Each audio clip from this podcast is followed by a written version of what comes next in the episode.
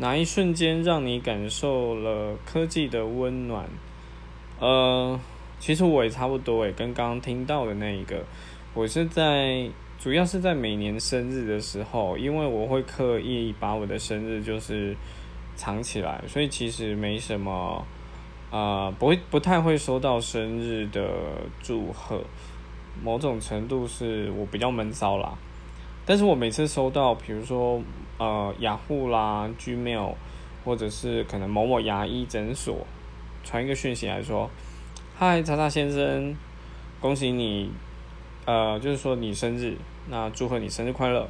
那有什么我们需能帮忙的，就再请告诉我。